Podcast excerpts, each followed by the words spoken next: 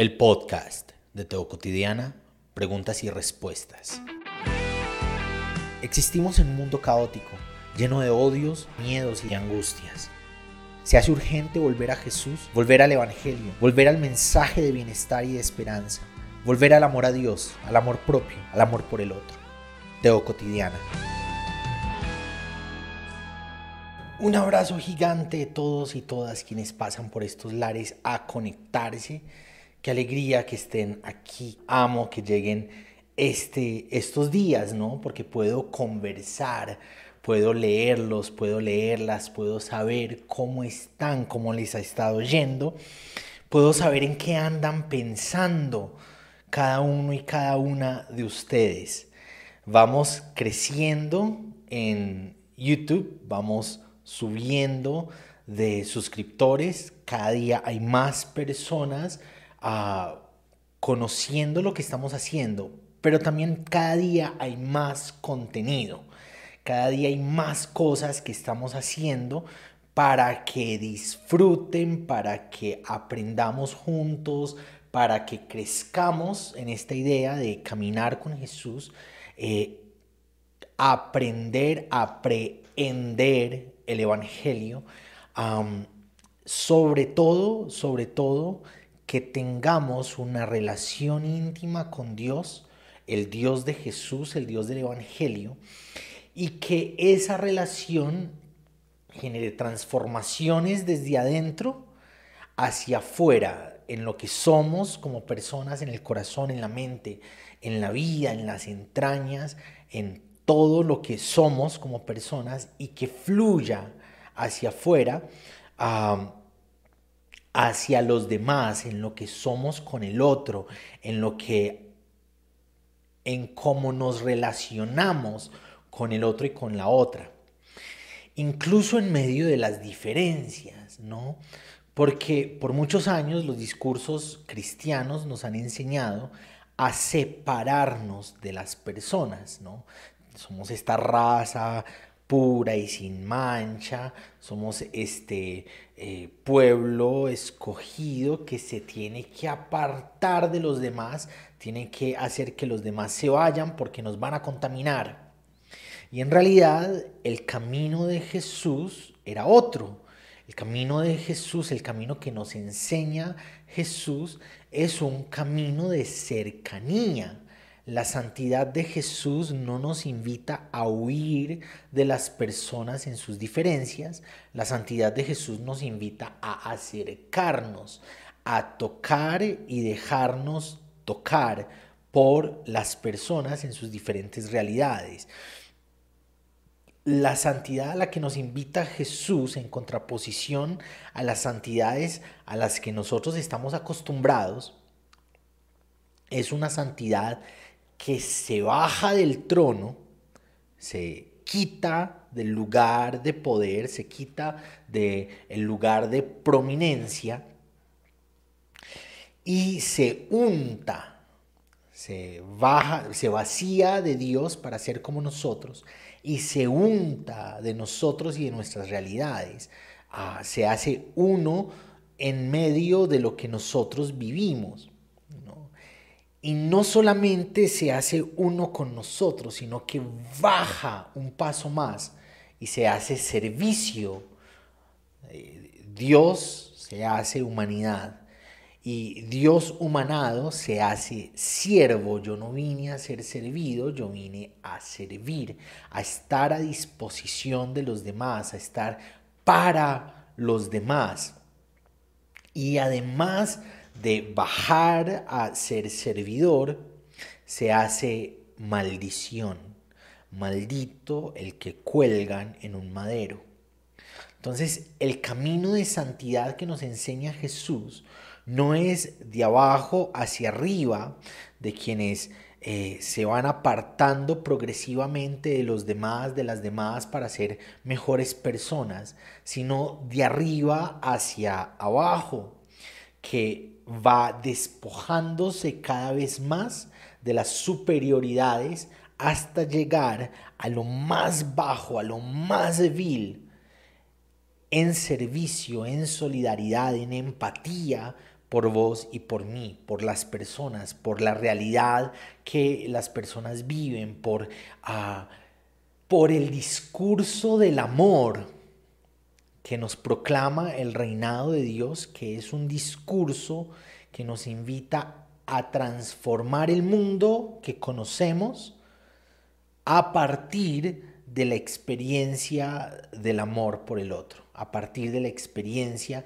del amor por los demás. Entonces, hoy que estamos aquí, que estamos reunidos, que estamos juntos, juntas en este espacio de preguntas y respuestas, que nuestra meditación, que nuestra reflexión más importante sea el amor.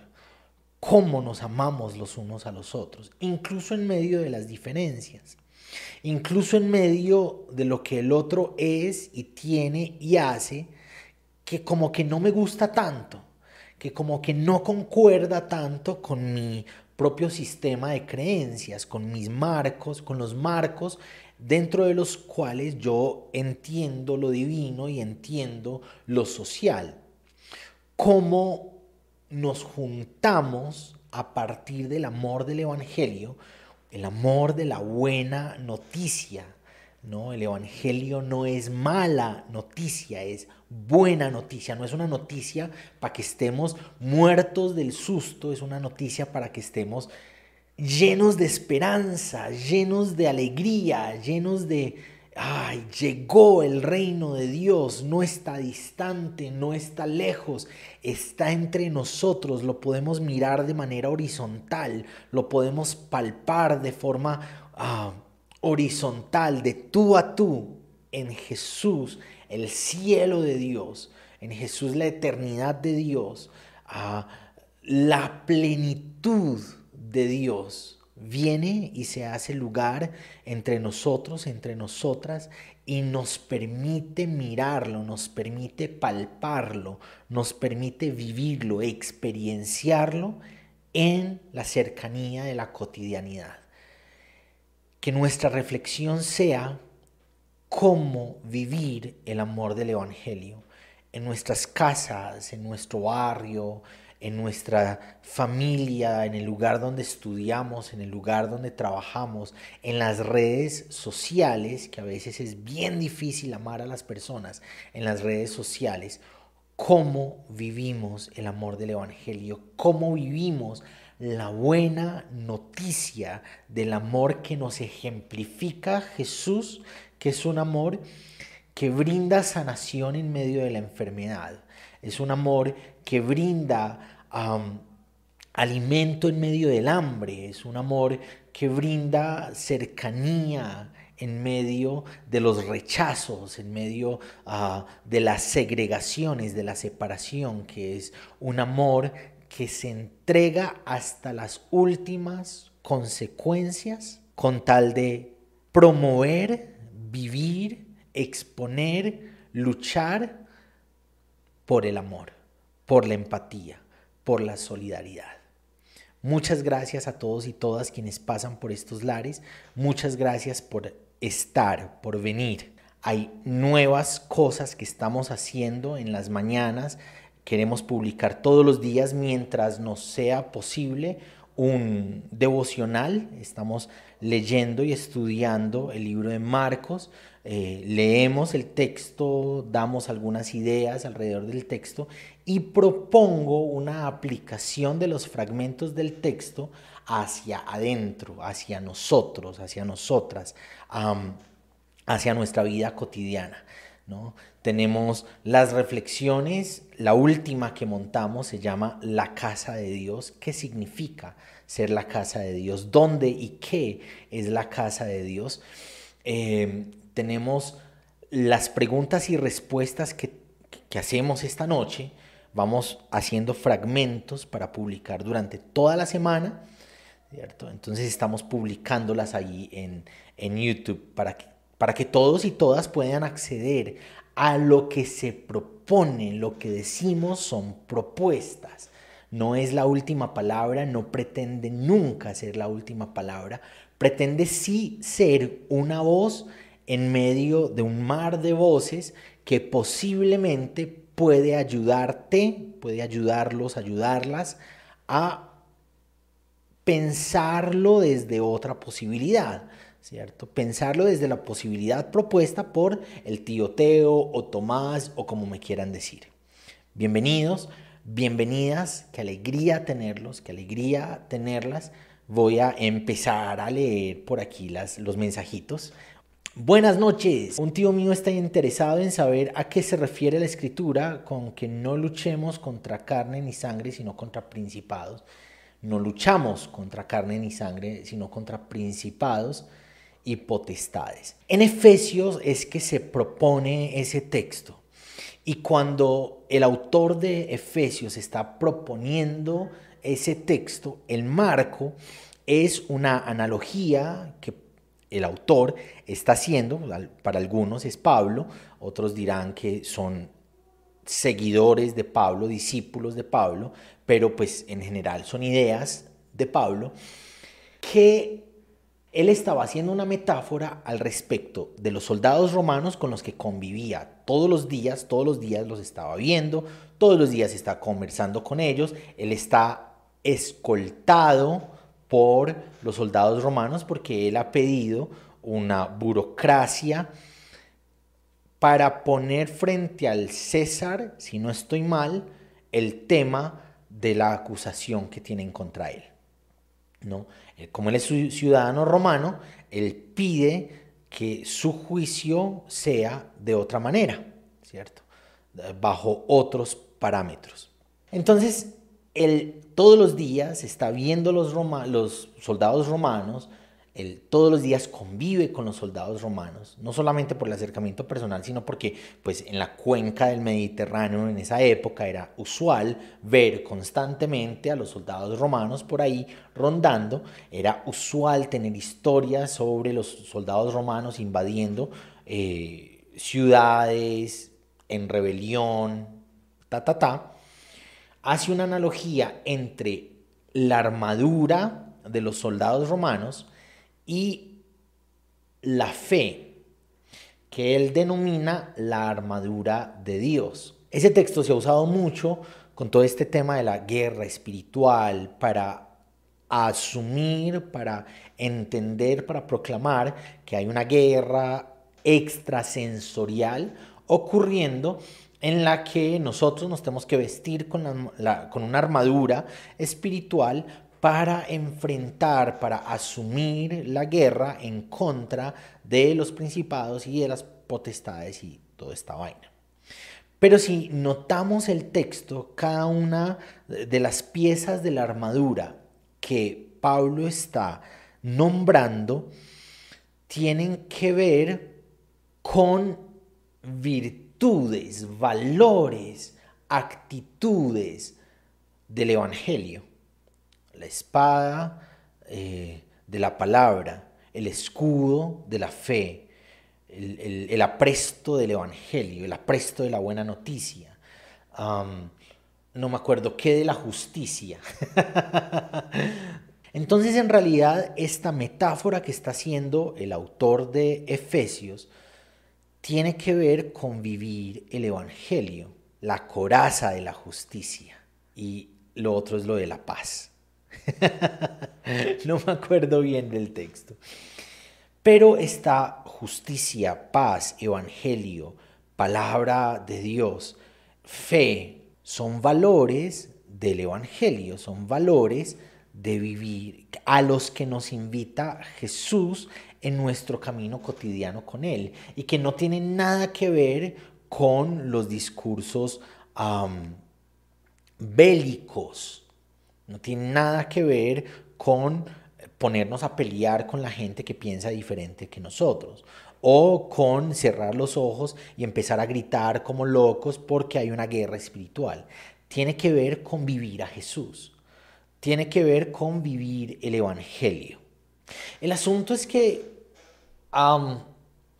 ¿qué es todo eso contra lo que luchamos? Que no es ni sangre ni carne, sino principados y potestades. Todo lo que sea contrario a los valores del Evangelio. Y viviendo el Evangelio, Satán significa contrario. ¿Cómo vencemos a Satán? A todo lo contrario del Evangelio.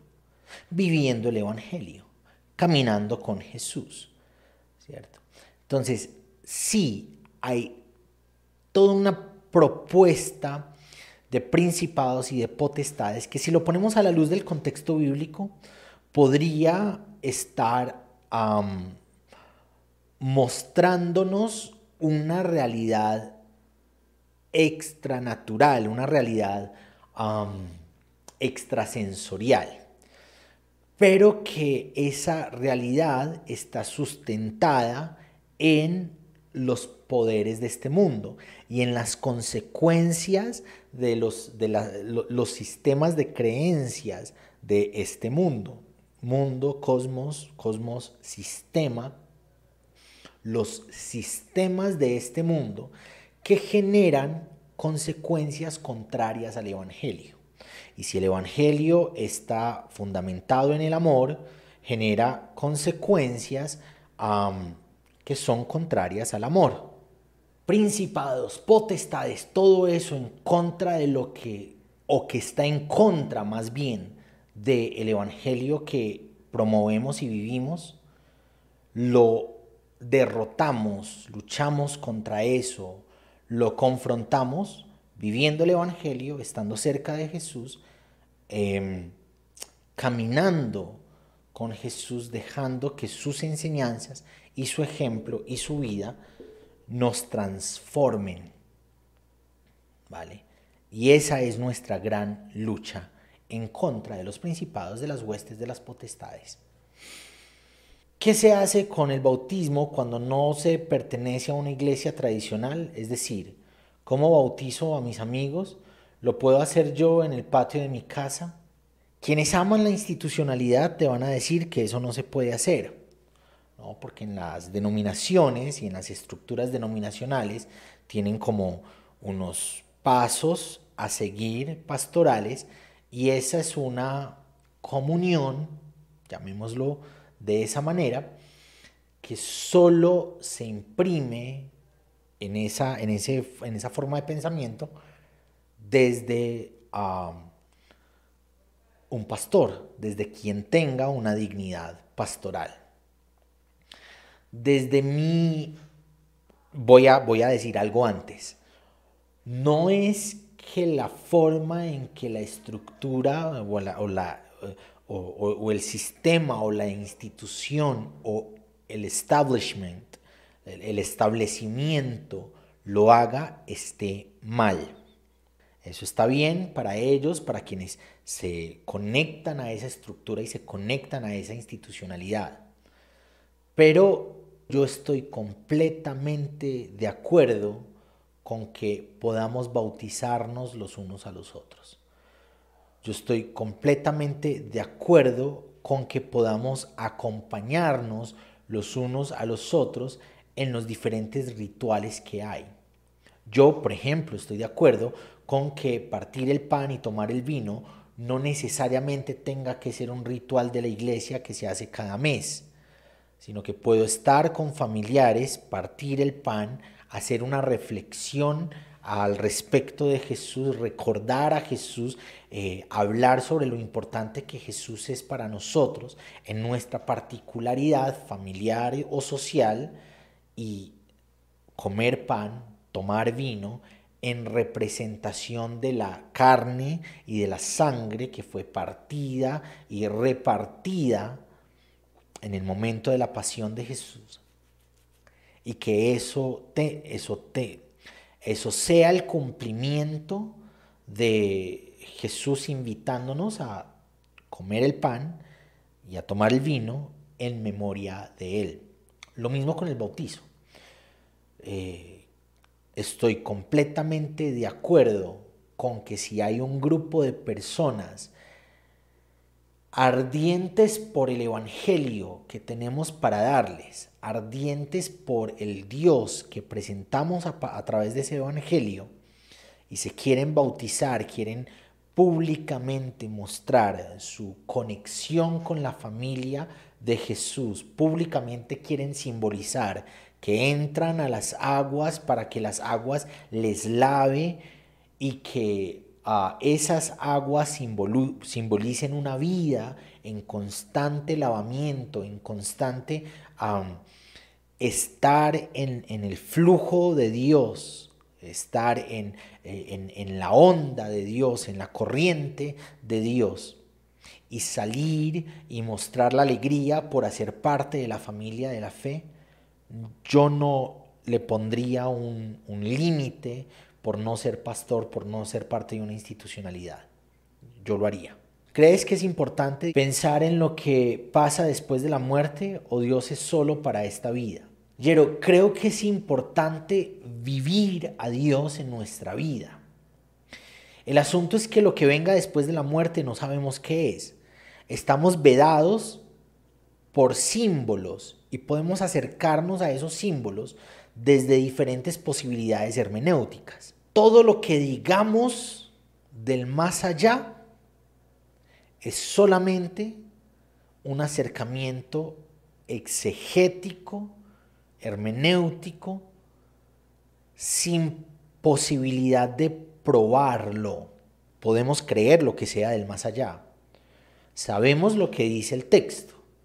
Y lo que dice el texto está enmarcado en símbolos que pertenecen a, a una realidad espaciotemporal específica. Las comunidades específicas que estaban viviendo cosas específicas que tenían un contexto político, social, económico, religioso específico, incluso geográfico. Y partiendo de esos marcos idiosincráticos, partiendo de esos marcos de pensamiento, partiendo de sus realidades contextuales, nos dejaron símbolos de lo que ellos creían que había en el más allá. Nosotros lo que podemos hacer es coger eso que nos dijeron, estudiarlo en su contexto, entender desde dónde ellos lo estaban proponiendo y buscar aplicar eso también lo vamos a hacer a partir de nuestros marcos de pensamiento para entender qué nos decían ellos del más allá, ni siquiera para entender el más allá, para entender cómo lo creían ellos, cómo lo describieron ellos, cómo lo entendieron ellos. Entonces, ¿cuál es mi, mi mantra? Yo vivo la vida con Jesús, yo vivo la vida con el Evangelio. Lo que venga en el más allá va a ser una extensión conectada con lo que haya vivido en el más acá. Digamos que podemos focalizarnos en el más allá, podemos estar profundamente inquietados por qué hay en la vida después de la muerte. Y eso no va a cambiar nuestra vida en el aquí y en el ahora. Pero si hacemos énfasis en el aquí y en el ahora, en vivir a Jesús, en vivir el Evangelio, en hacer del Evangelio la base esencial de nuestra vida y de nuestra forma de ser con el otro, eso sí va a tener consecuencias importantes sobre lo que sea que venga en el más allá. ¿Cuál preferimos? La iglesia por muchos años estuvo enfocada en el más allá y todo toda esta vaina se va a acabar, todo esto se va a, nos mandaron a, tirar los televisores a los ríos porque era la caja del diablo. Em, muchas personas crecieron pensando que no tenían que estudiar en la universidad porque ya viene Dios, ya viene Jesús por segunda vez, eh, toda esta vaina. Y hubo un montón de gente que le hizo caso a esas olas y se estancó en la vida, porque ya viene Jesús, ya se va a acabar todo, ya vamos a estar en el más allá. Hay otras posibilidades, como la de Martín Lutero, creo que era que decía, parafraseo, aunque mañana se acabe el mundo, hoy voy a plantar un árbol en mi huerta. Es decir, no importa si ya me muero, si me muero en dos horas, si, me si ya viene Jesús, es importante vivir el aquí y el ahora. Y que ese aquí y ahora tenga consecuencias importantes en el mañana, el más allá. ¿Qué piensa Dios sobre la cancelación? Hace poco una persona conocida mía expuso a otra persona por abuso Y esto me hizo pensar sobre qué pensaría Jesús sobre esto. Jesús está profundamente comprometido con las víctimas del abuso. Jesús está profundamente comprometido con las víctimas de abuso. Lo digo dos veces y lo voy a decir la tercera.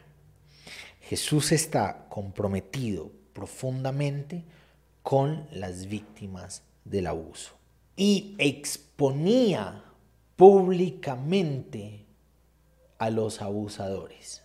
Caso concreto, una mujer que es encontrada pecando, la agarran, la van a matar.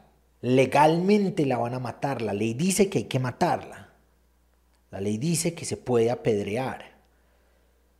Hay algunos que se han detenido en el tecnicismo, pero es que no había los testigos. Claro que habían los testigos, había un montón de gente ahí lista para matarla porque pues la habían cogido infraganti en el, en el adulterio.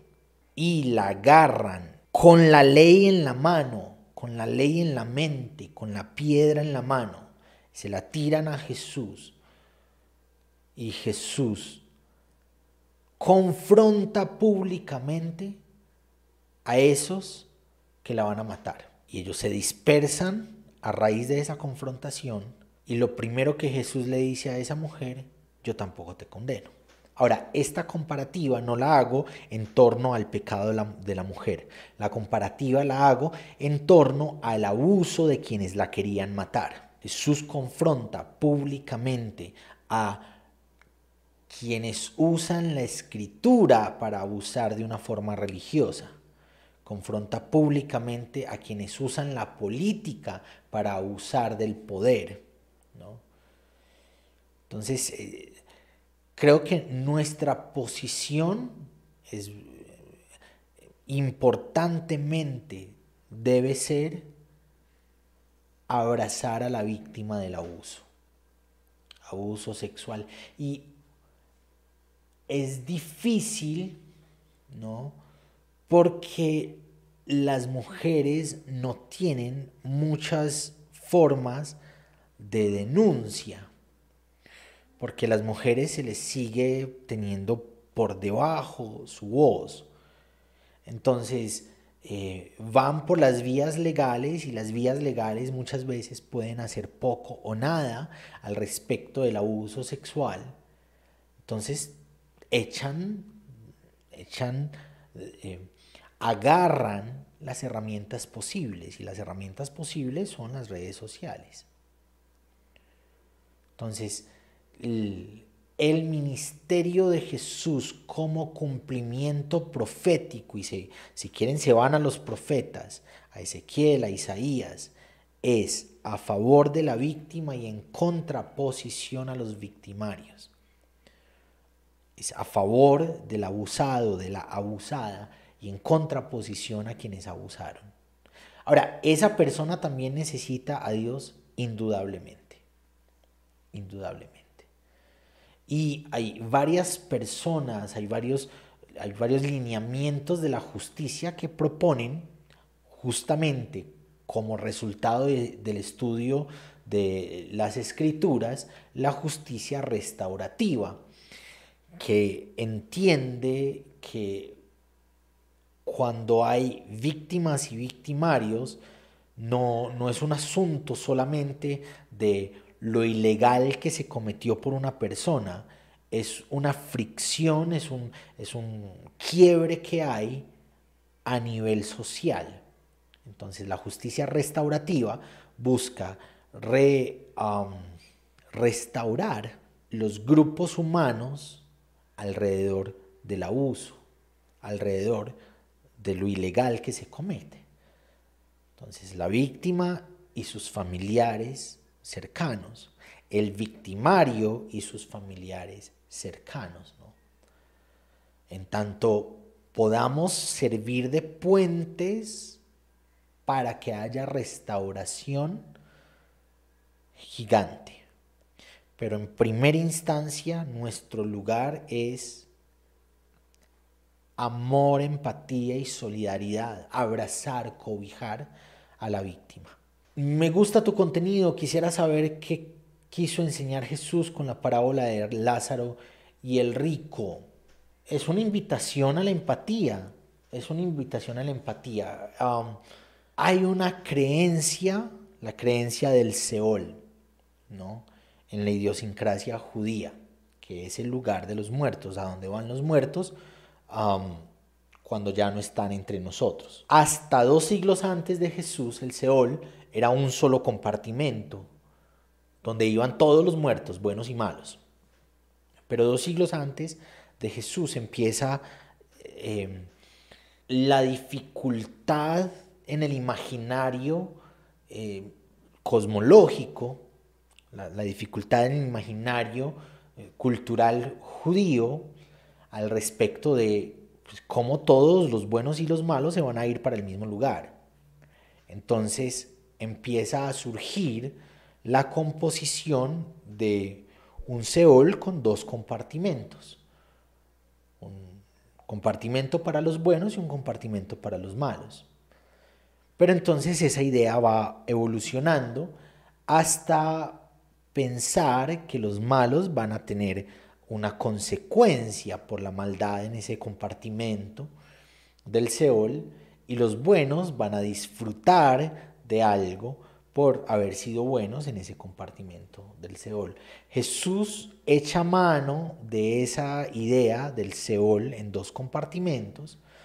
Incluso entiendo, no estoy, no tengo mucho cómo argumentarlo, pero entiendo que según algunos autores, esa, esa parábola, ese cuento que usa Jesús, es anterior a Jesús y es usada entre los egipcios.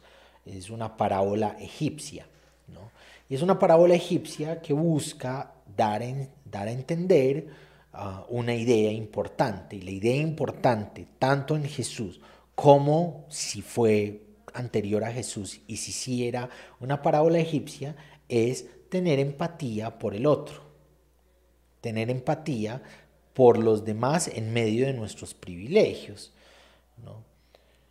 A veces nos detenemos como en las particularidades eh, y eso ha hecho la iglesia muchas veces. Entonces ahí se habla sobre el seno de Abraham y sobre el Seol, creo.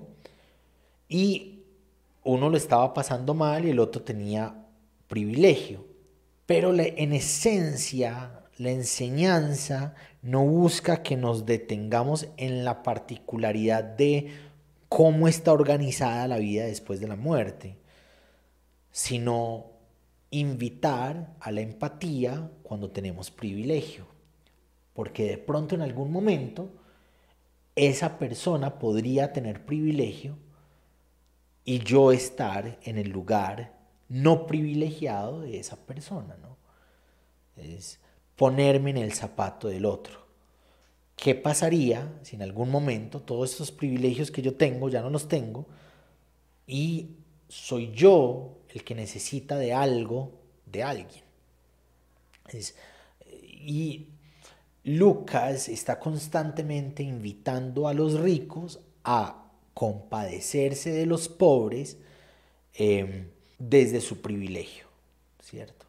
Soy privilegiado, uso ese privilegio, parte de a lo que me invita el Evangelio es usar ese privilegio para acompañar los no privilegios de los otros, de los demás. ¿Qué tan importante es la cruz como símbolo? Hay un debate sobre si los cristianos debemos estar de acuerdo o no si quitar las cruces sobre edificios públicos como tribunales. Eh, John Stott tiene una introducción muy interesante en un libro que está dedicado a la cruz. La cruz es un símbolo cristiano todos y todas. la cruz es una forma en que podemos recordar al crucificado. El asunto es que la cruz la usamos como adorno. La cruz se usa como para marcar eh, la significación de un territorio, ¿no? Esto aquí es un lugar de reunión cristiana.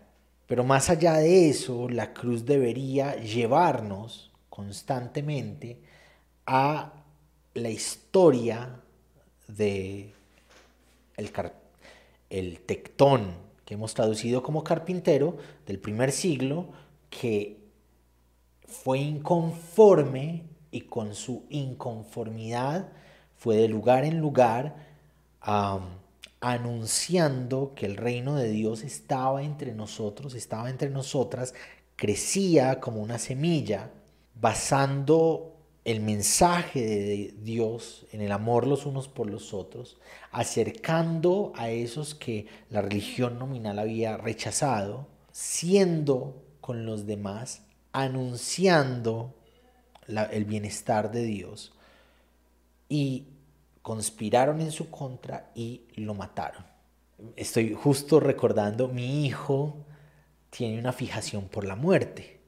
Él ama el tema de la muerte y habla constantemente del tema de la muerte. Y alguna vez me escuchó hablando sobre Jesús y la muerte de Jesús.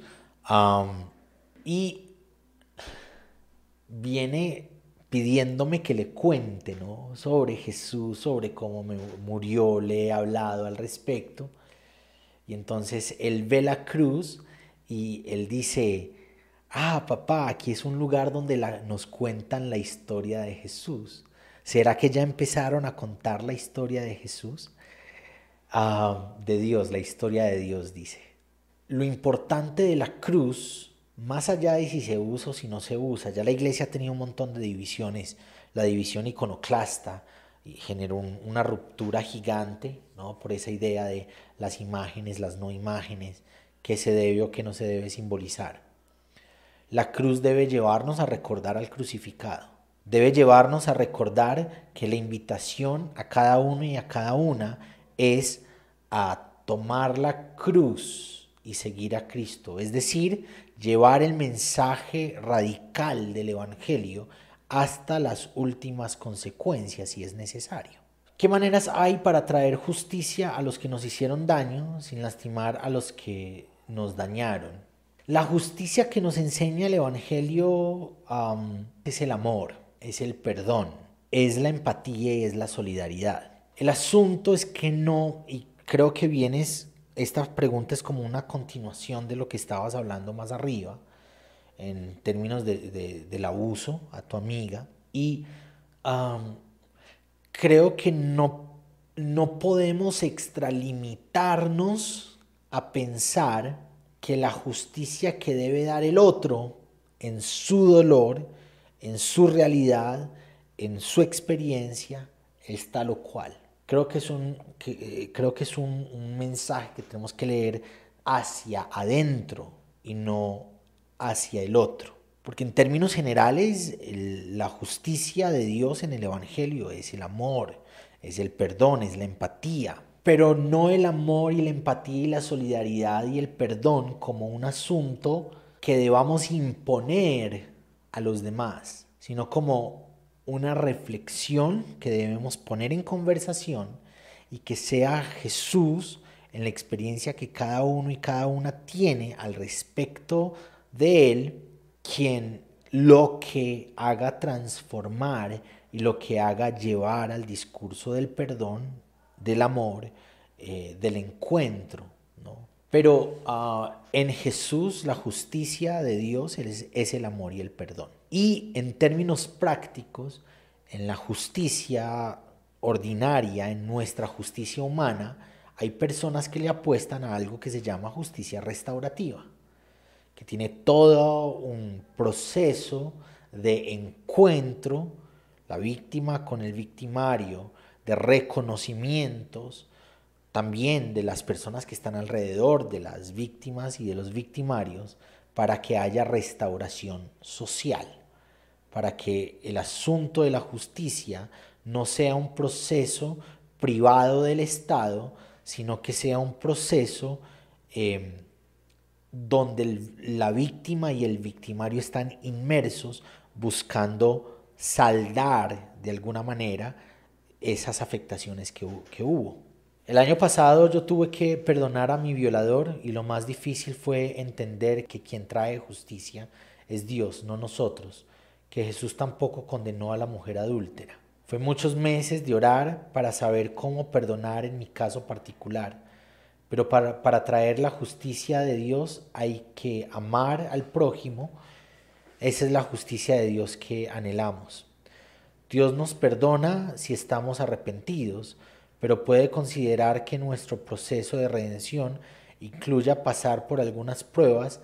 Cada vivencia de perdón es distinta Veamos menos la paja del ojo ajeno. Qué difícil saber esta historia. Un abrazo gigante. es un tema que me conmueve mucho, un tema que me llega mucho, mucho. Qué gigante sos por perdonar, qué gigante sos por brindar, abrir tu corazón al amor en medio de algo tan teso. Em, lo que pasó nunca debió pasar nunca debió pasar. Sin ninguna justificación, nadie debería hacerse a la intimidad de otra persona. Pasó, qué gigante sos por perdonar y acordamos completamente cada proceso en torno al perdón, en torno al encontrarse con Dios en medio de lo difícil, es particular. No tenemos que obligar los procesos de los demás, no tenemos que ah, leer el Evangelio para que nuestra forma de entenderlo sea aplicada al proceso del perdón de una víctima del abuso. Eh, nuestro lugar es acompañar el dolor en medio de lo que ha ocurrido. Hola, Dios te bendiga. Tengo una pregunta que siempre me hacen y no sé contestar. ¿Por qué el Dios del Antiguo Testamento es diferente en su manera de actuar que al del Nuevo Testamento? Hay un libro que recomiendo a todos y todas quienes puedan, quienes logren encontrarlo y que sepan algo de inglés. Es un libro muy grande. Se llama la crucifixión del Dios guerrero. Y en ese libro, Greg Boyd hace un acercamiento muy serio a esta pregunta. Y Greg Boyd nos lleva a las diferentes posibilidades teológicas, sociológicas, antropológicas, historiográficas, al respecto de cómo las comunidades comunicaron a Dios en su experiencia de lo divino en sus experiencias particulares, en sus realidades particulares, cómo debemos leer eso que se dijo de Dios y cómo debemos mirar eso que se dijo de Dios tras el prisma, tras los lentes de Jesús, que es la manifestación de los pensamientos y de la voluntad divina.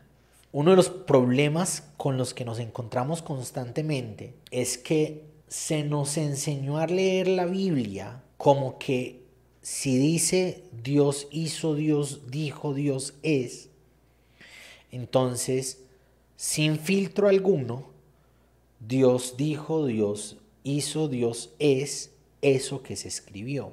Y se nos ha olvidado que lo que hay ahí escrito no es Dios per se, es una presentación que nos hacen diferentes comunidades en diferentes momentos históricos, bajo diferentes idiosincrasias, con diferentes contextos, con diferentes realidades. Es lo que nos dicen acerca de Dios. Es lo que ellos creyeron de Dios. Es lo que ellos dijeron de Dios. Entonces, no se trata de que Dios era de una u otra manera en el Antiguo Testamento y de otra completamente diferente en el Nuevo. Se trata de que la forma en que se entendió lo divino en el Antiguo Testamento es, la, es una forma diferente de cómo se entendió lo divino en el Nuevo Testamento. Y en el Nuevo Testamento se entiende lo divino a partir de Jesús. Y el cristianismo está llamado a entender lo divino a partir de Jesús. Entonces, nuestro filtro para entender a Dios de todos los tiempos es Jesús su vida y obra, sus enseñanzas. Si pueden encontrar ese libro es muy, muy, muy, muy bueno. Es muy, muy, muy importante que lo puedan hacer. de los pocos libros muy serios que han abordado ese tema con, una, con un abanico muy grande de posibilidades contextuales. Si las iglesias se asentaron por las necesidades urbanas, ¿será que el error es que se asentaron de más? Ya no salen juntos a extender el reino. no sé si hay error, no sé si hubo error. Posiblemente estás viendo error porque tu intención es entender, buscar, crear, hacer iglesia móvil. Pero no creo que, no creo que debamos plantear nuestros procesos eclesiales partiendo de la idea de que los demás procesos eclesiales están en lo malo, eh, están en el error. Entonces, podemos plantear nuestros procesos particulares de construcción a partir del hecho de que esta es mi forma particular de entender la iglesia. Y pues si da, genial, muy bacano, muy, muy chévere. Si no da, pues a caminar y a seguir caminando y a seguir construyendo de la forma en que la vida nos vaya permitiendo. ¿no? Pero no creo que hubiese un error al, al hecho de asentarse la iglesia de acuerdo a las necesidades particulares en momentos particulares de la historia de la iglesia. No me refería a que estén mal los locales, no, yo entiendo eso, Nico. Me refería a, por ejemplo, incluso tus publicaciones de que Jesús no está en los domingos en el templo, sino en las calles. Es decir, mi comunidad móvil no es de todos los días, es de un día cada mes. En resumen, es decir, de vez en cuando deberíamos caminar, a eso me refiero, sin duda, sin duda. La obra de la iglesia local nos debe invitar, nos debe llevar a ir a las personas en sus realidades cotidianas, donde sea que las personas las estén viviendo. Ese es el legado del Evangelio. Dios que se hace humanidad para encontrarse con la humanidad dentro de sus realidades cotidianas. Em, y sí hay un problema grave, en eso estamos completamente de acuerdo, con que la iglesia local se nos haga una burbuja, una burbuja de la que no salimos, una burbuja donde estamos inmiscuidos y alienados incluso de la realidad de las personas. La iglesia local debe llevarnos debe estimularnos en el amor y en las buenas obras, buenas obras que deben fluir hacia afuera. En eso acordamos completamente, Nico. Cuando uno tiene hijos, se ablanda un poco.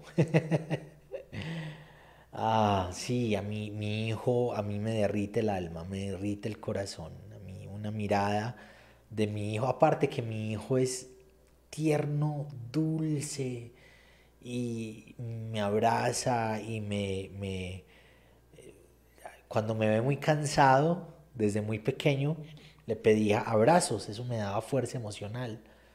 Ah, en momentos de aburrición, le decía, dame un abrazo para que me des fuerzas. Y me ve muy cansado y me abraza y me dice, papá, esto es para que seas capaz otro poquito. mi hijo me derrite, mi hijo me, me llena el alma. Cuando Tommy debate sobre el cielo se pone recontento. Me gusta la frase que dijiste de que el Jesús que venga nos encuentre viviendo al Jesús que vino, o vivir el más acá que el más allá. Es, eso. Yo ahí resumo todo el, el, debate sobre el cielo y sobre el más allá, sobre eh, es que Jesús va a venir glorioso, que el Jesús que ah, viene, me encuentre mirando, viviendo cerca al Jesús que ya vino. Que el Jesús que viene me encuentre caminando de la mano del Jesús que ya vino. Yo creo que se trata de eso. La base esencial de nuestra fe es el Jesús que ya vino. A veces creo que nos nublamos tanto con el Jesús que viene y el Jesús que viene, que se nos olvide el Jesús que vino.